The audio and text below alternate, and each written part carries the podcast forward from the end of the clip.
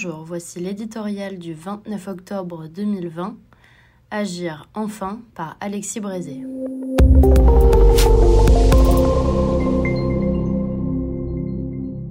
Et le couvercle retombe sur nos vies. Six mois après, voici que la France a de nouveaux recours, en l'adaptant un peu, au plus sommaire, au plus moyenâgeux, au plus coûteux, au plus destructeur des instruments sanitaires, elle va enfermer les gens chez eux pour les protéger.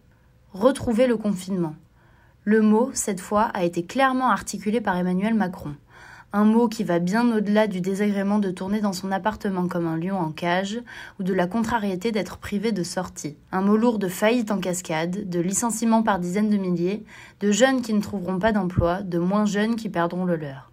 Un mot qui pèse son poids de vie de travail anéanti et d'existence brisée.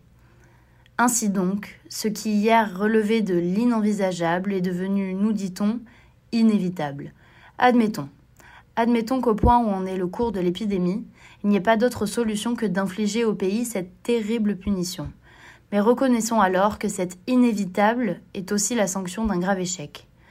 Imputable, quoi qu'en dise Emmanuel Macron, à ceux, mais à quoi ont-ils passé leur été qui n'ont su ni bâtir le système qui aurait permis d'appliquer efficacement le fameux tester, tracer, isoler, ni accroître le nombre de lits dans les services d'urgence et de réanimation. Résultat de cette impéritie administrative, la France, alors qu'arrive la deuxième vague, n'est pas mieux armée. Ah si, nous avons des masques, qu'à l'époque où la première avait frappé. Mais il n'est plus temps de regretter.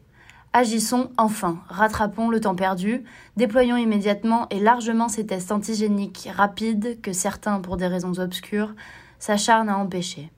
Créons des lits d'urgence, comme en Allemagne. Formons ou recrutons des infirmières, comme en Italie. Déployons des hôpitaux de campagne, comme en Israël. Si le quoi qu'il en coûte a un sens, c'est bien en matière de santé. Rien ne serait pire, après le reconfinement, car il y aura une fin, que de se retrouver aussi démunis qu'avant. Ce deuxième acte est un drame national, un troisième serait une tragédie.